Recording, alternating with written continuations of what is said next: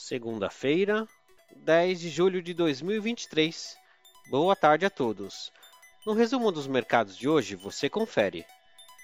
O índice Ibovespa encerrou as negociações em queda de 0,80% na sessão de hoje, aos 117.942 pontos, à espera dos indicadores internacionais que serão divulgados ao longo da semana pesou hoje principalmente a divulgação de dados ao consumidor da China, que demonstraram que o ritmo de recuperação está mais lento do que o esperado. Por aqui, o Boletim Focus divulgou uma perspectiva de queda da inflação para o ano, de 4,98% para 4,95%. Na ponta positiva, as ações do grupo Pão de Açúcar avançaram 0,90%, sendo impulsionadas após a reforma tributária indicar a isenção dos impostos vinculados à cesta básica. Na ponta negativa, as ações das lojas Renner recuaram 6,46%, influenciadas pelo índice de consumo e pela alta na curva de juros. Às 17 horas, o dólar à vista estava cotado a R$ 4,88, em alta de 0,61%.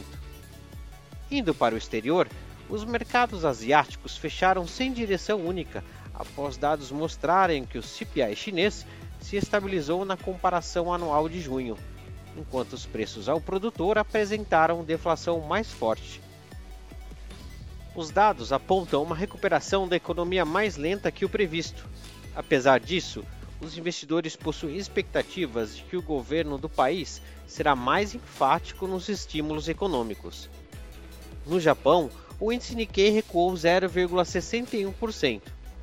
Na China, o índice Xangai Composto avançou 0,22%.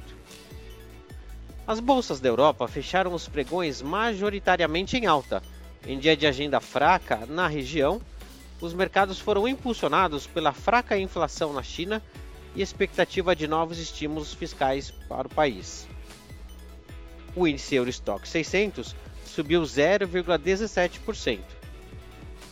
Os mercados financeiros nos Estados Unidos fecharam o dia no terreno positivo, ainda refletindo dados divulgados do mercado de trabalho americano que vieram abaixo das expectativas dos analistas indicando que a economia do país está perdendo ímpeto.